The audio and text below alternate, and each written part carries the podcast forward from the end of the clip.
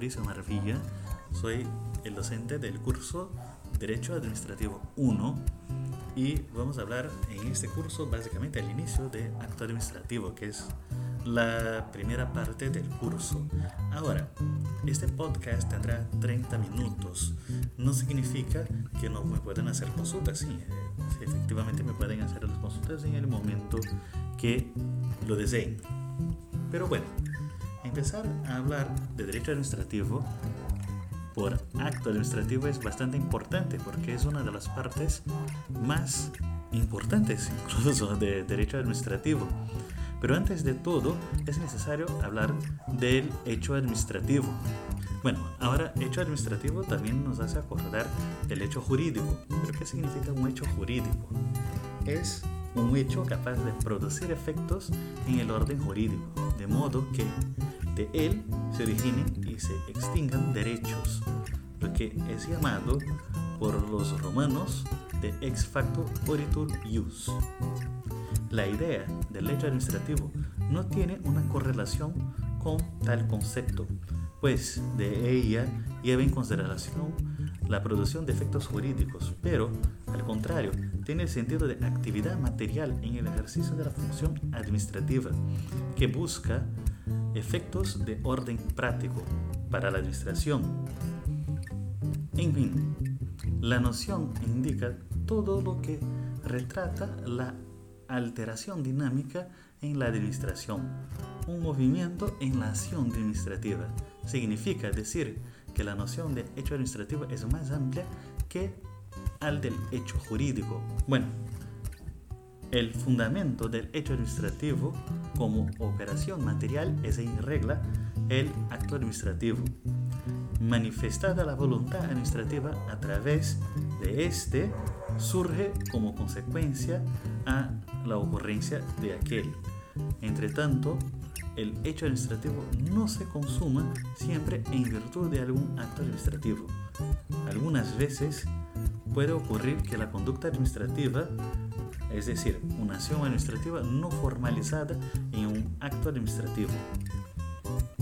También los fenómenos naturales, cuando repercuten en la esfera administrativa, constituyen hechos administrativos, como es el caso, por ejemplo, de un rayo que venga a destruir un bien público.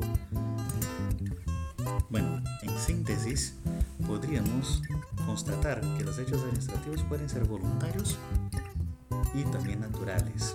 Los hechos administrativos voluntarios se materializan de dos formas, por actos administrativos que formalizan la providencia deseada por el administrador a través de la manifestación de la voluntad, también por conductas administrativas que reflejan el comportamiento y las acciones administrativas. Bueno, pueden ser en este caso precedidas o no de acto administrativo formal.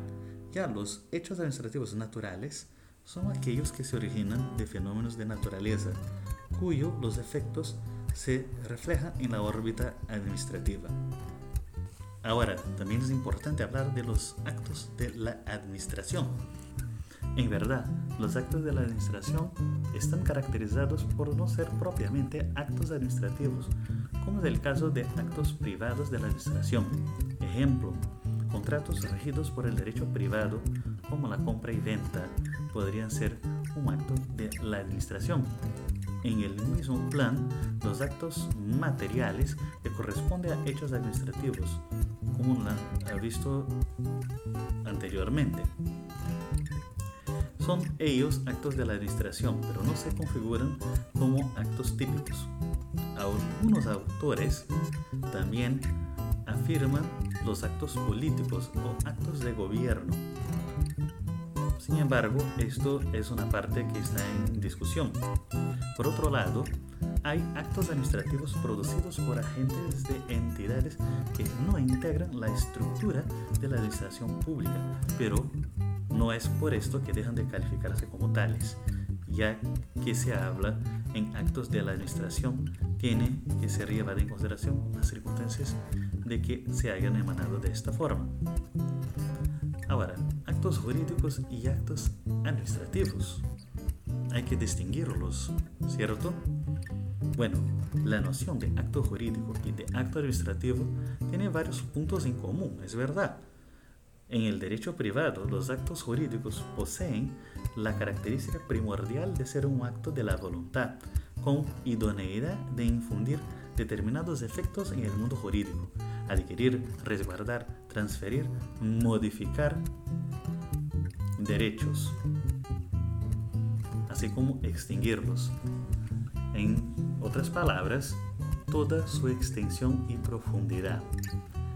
Bueno, los elementos estructurales del acto jurídico, sujeto, objeto, forma y la propia voluntad garantizan su presencia también en el acto administrativo.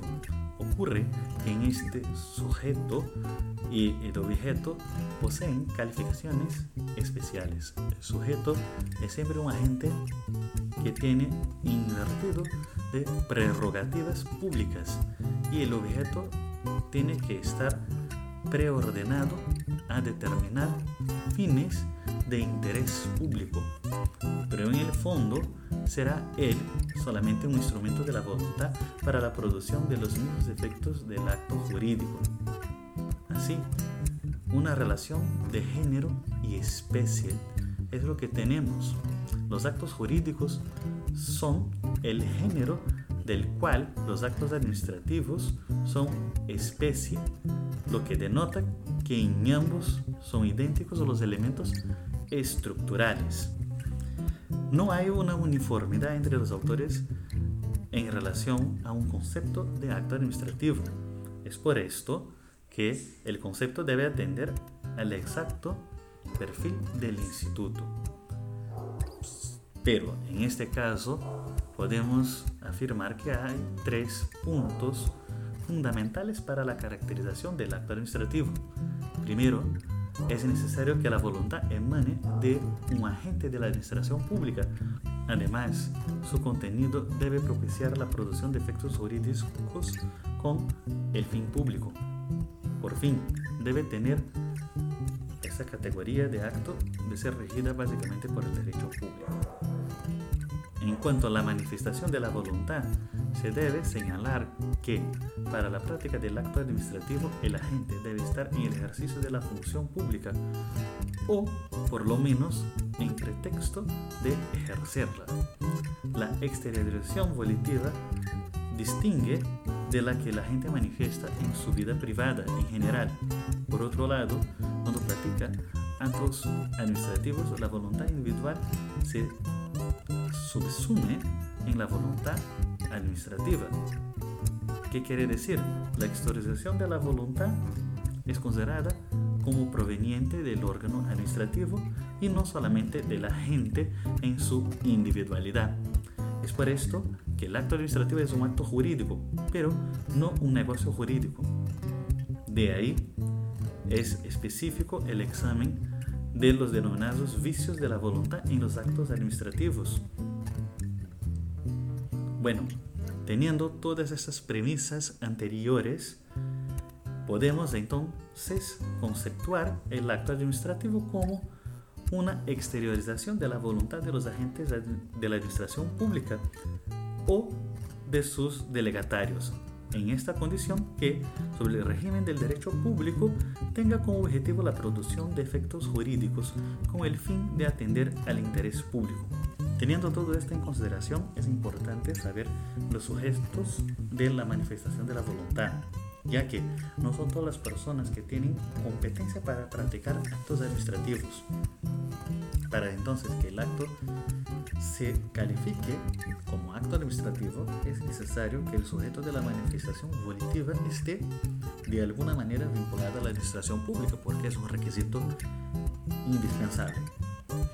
Ahora, ¿quiénes son los agentes de la administración? En este caso son todos aquellos que la estructura funcional de los órganos administrativos de los entes administrativos en cualquier de los poderes que posee el Estado.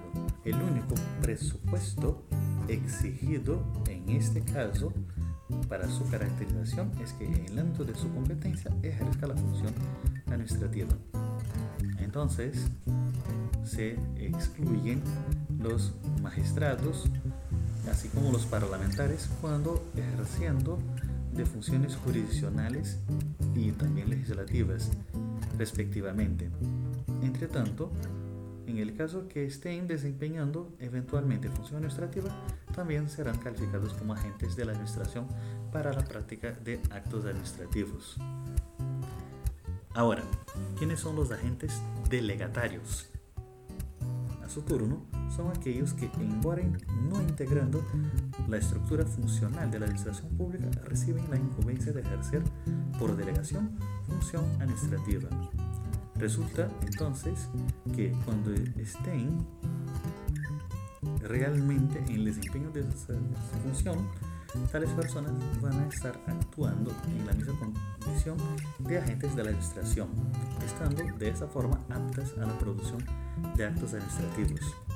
En este caso, para ejemplificar, los agentes de empresas concesionarias y permisionarias de servicios públicos, también los de personas vinculadas formalmente a la administración, como los servicios sociales, serían ejemplos de agentes delegatarios. Bueno, y el régimen jurídico del derecho público. Ya que hablamos de todas esas partes, es necesario hablar un poco sobre el régimen jurídico del derecho público. Bueno, ustedes deben haber percibido que mencionamos que los actos administrativos son sujetos del régimen jurídico del derecho público. En efecto, en la medida que tales actos proveen de agentes de la administración y tienen vocación a la atención del interés público, no se puede ser enteramente regulados por el derecho privado. Este, claro, el derecho privado apropiado para los actos jurídicos privados, cuyo interés que prevalece es el particular, el privado. En este caso significa decir que hay reglas, así como principios jurídicos específicos para los actos administrativos, que no van a incidir sobre los actos privados. Es esto porque aquellos que se califican como actos del poder como tales deben ser ejercidos de ciertas prerrogativas especiales. Es en el caso, por ejemplo, de las normas que contemplan requisitos de validez de los actos administrativos o también principio de la legalidad estricta, de la autoejecutoriedad y de la presunción de legitimidad los mismos actos. De esta forma, el régimen jurídico de los derechos públicos, que rige básicamente los actos administrativos, cabe al derecho privado hacerlo supletivamente, o sea, en carácter subsidiario y sin contrariar el reglamento fundamental específico para los actos públicos. No es demasiado observar que no es solamente el interés público concreto o el interés de beneficiar la colectividad que caracteriza el acto administrativo. Algunos actos asemejanse realmente a actos administrativos porque en su contenido están direccionados a la atención de las demandas de la sociedad. Entonces, bueno, pasando todo esto, eh, creo que está bastante claro, pero igual me pueden enviar mensajes si no han comprendido, hay que hablar un poco sobre los elementos del acto administrativo. Bueno, hay una controversia sobre la nomenclatura a ser adoptada en relación a los aspectos del acto que, en el caso que sean ausentes, van a provocar la invalidez. Algunos autores utilizan el término elementos, otros refieren la expresión a requisitos de validez. En verdad, mm, es un tema meramente de nomenclatura. Elemento significa algo que integra una determinada estructura, es decir, hace parte del ser y se presenta como presupuesto de existencia. Requisito de validez, al contrario, anuncia la exigencia de presupuestos de validez, lo que solo ocurre después de verificada la existencia. En este caso, ocurre que entre cinco clásicos presupuestos de validez del acto administrativo, algunos son calificados como elementos. Por ejemplo, la forma, al paso que otros tienen naturaleza efectivamente de requisitos de validez. En este caso vamos a adoptar el término elementos. Pero independiente de la terminología que se utilice, lo que se desea consignar es que tales elementos constituyen los presupuestos necesarios para la validez de los actos administrativos. Significa entonces también decir que practicado el acto sin la observancia de cualquier de estos presupuestos estará contaminado de vicio de legalidad, hecho que va a dejar como regla sujeto a la anulación. No hay unanimidad entre los estudiosos cuanto a los elementos del acto administrativo, identificado por diversos criterios. El primero es la competencia. Competencia es el círculo definido por la ley, dentro del cual pueden los agentes ejercer legítimamente su actividad. En verdad, se podría decir y calificar este tipo de competencia como administrativa para ponerla en el plan diverso de las competencias legislativas y jurisdiccionales. El Instituto de la Competencia se funda en la necesidad de división del trabajo, o sea, en la necesidad de distribuir la intensa cantidad de tareas decorrentes de cada una de las funciones básicas del Estado, legislativa, administrativa o la jurisdiccional, entre los varios agentes del Estado. Y es por esta razón que el instituto es estudiado dentro de los tres poderes del Estado. El elemento de competencia administrativa camina al lado con de la capacidad en el derecho privado. Capacidad es la idoneidad de atribuirse a alguien la titularidad de relaciones jurídicas. En el derecho público hay un más todavía. ¿Qué es este a más? ¿Qué significa esto? Quiere decir que además de las condiciones normales necesarias a la capacidad, el sujeto también debe actuar con la voluntad dentro de la esfera que la ley estableció.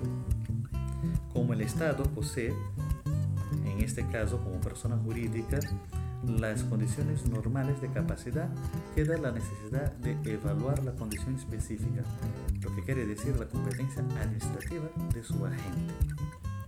Otro elemento, fuente. Siendo el Estado integrado por gran cantidad de agentes y en este caso estando a su cargo un número incontable de funciones, no es difícil concluir que la competencia tiene que decorrer de la norma expresa. Mientras en el derecho privado existe favor de la capacidad, en el derecho público la regla se invierte. No hay presunción de competencia administrativa. Esa debe originarse del texto expreso, siendo la función administrativa establecida expresamente en ley, es en esta que se encuentra de regla la fuente de la competencia administrativa, consonante de la enseñanza todos cuanto se dedican al estudio del tema la ley es la fuente normal de la competencia. Es en ella que se encuentran los límites, la dimensión de atribuciones cometidas a personas administrativas, órganos y agentes públicos. Pero la ley no es la fuente exclusiva de la competencia administrativa. Para los órganos y agentes de elevada jerarquía o de finalidades específicas puede la fuente de competencia ser la propia Constitución. En relación a los órganos de menor jerarquía, puede la competencia derivar de normas expresas de actos administrativos de organización. En este caso, serán tales actos editados por órganos cuya competencia va a salir, va a venir de la propia ley.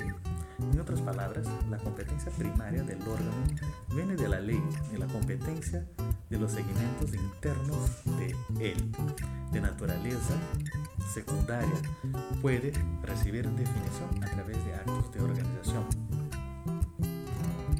Ahora hablamos un poco de las características. En este caso, por ser derecho público que mantiene una estrecha relación con el principio de la garantía de los individuos en el Estado de Derecho, la competencia no recibe la incidencia de figuras normalmente aceptadas en el campo de derecho privado. Por esto, dos son las características que reciben. La primera es la inderogabilidad. La competencia de un órgano no se transfiere a otro por acuerdo entre las partes. Es fijada en norma expresa. Debe la competencia ser rígidamente observada por todos. La segunda es la improrrogabilidad. La incompetencia no se transmuta en competencia, es decir, no cambia.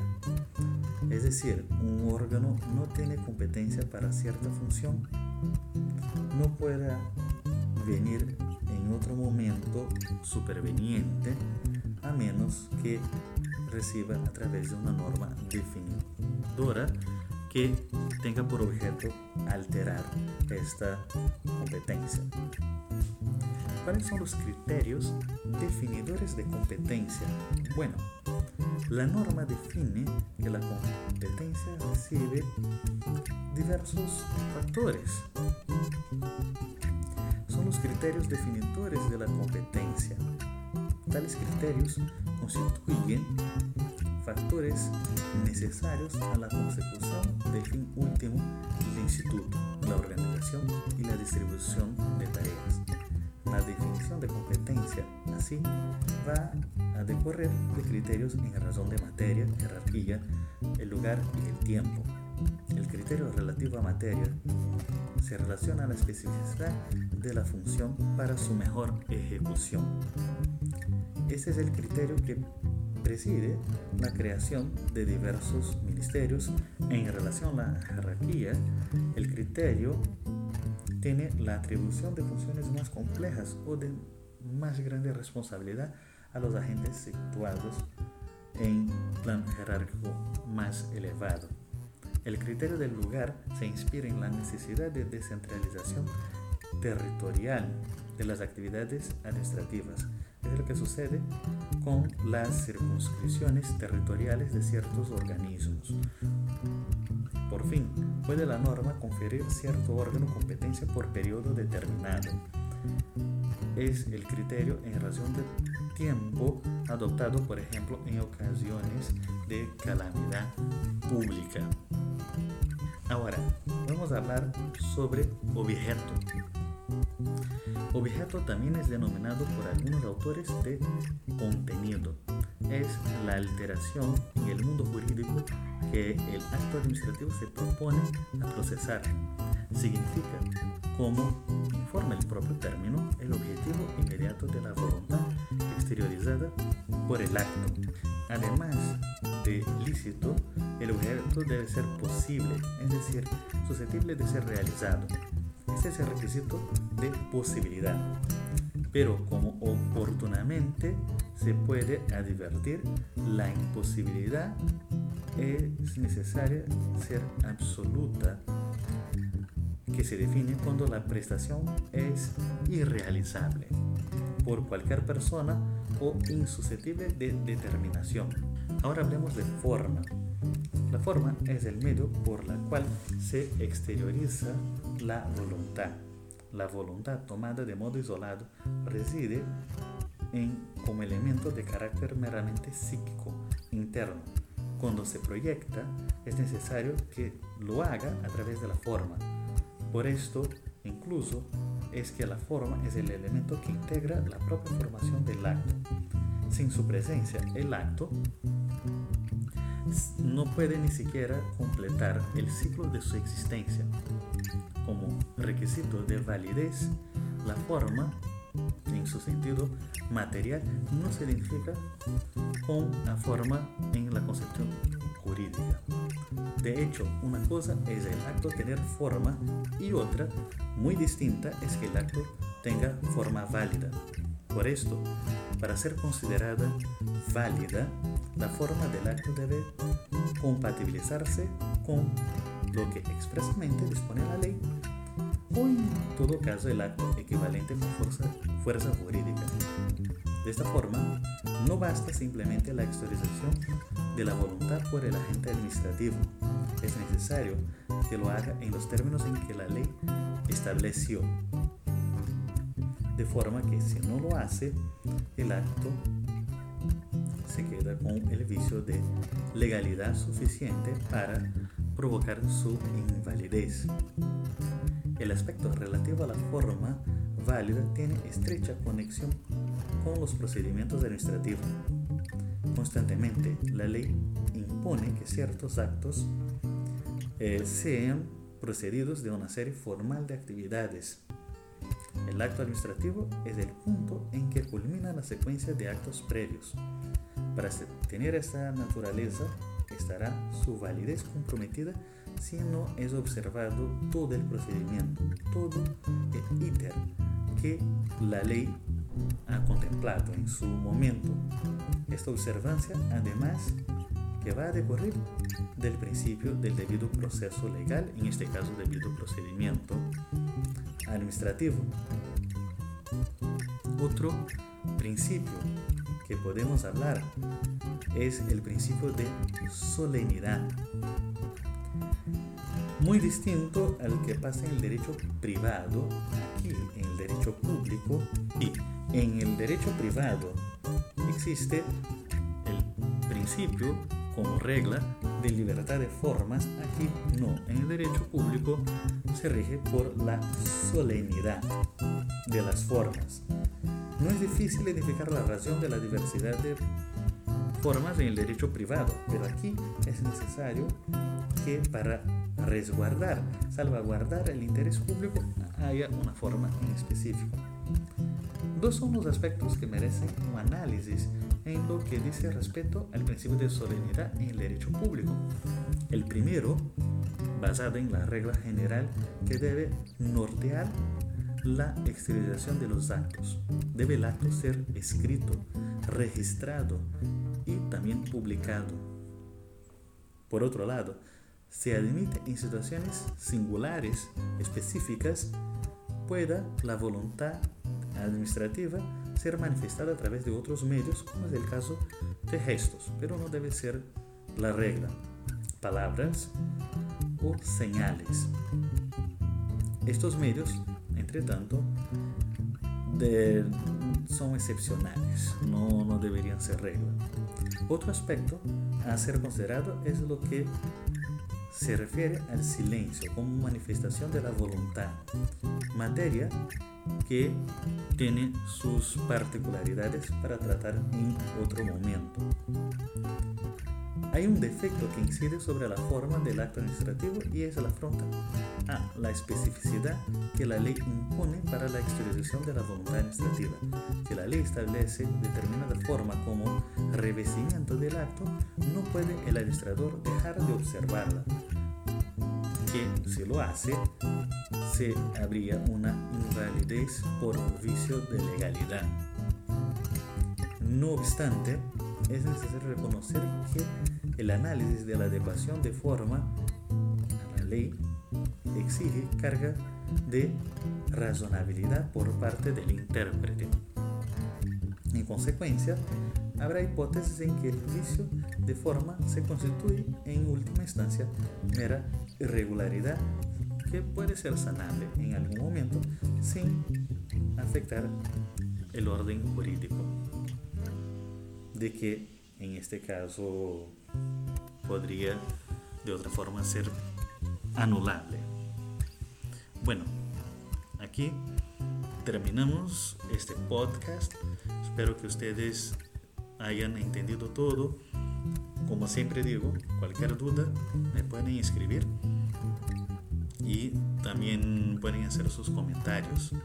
Es importante que ustedes revisen los contenidos y comprendan la importancia de ellos y también que puedan aplicarlos en la, la, vida de ustedes también, como el derecho administrativo siempre va a poder ser aplicado a la vida, pero también al ejercicio profesional. Bueno, nos vemos en el próximo podcast. Hasta luego.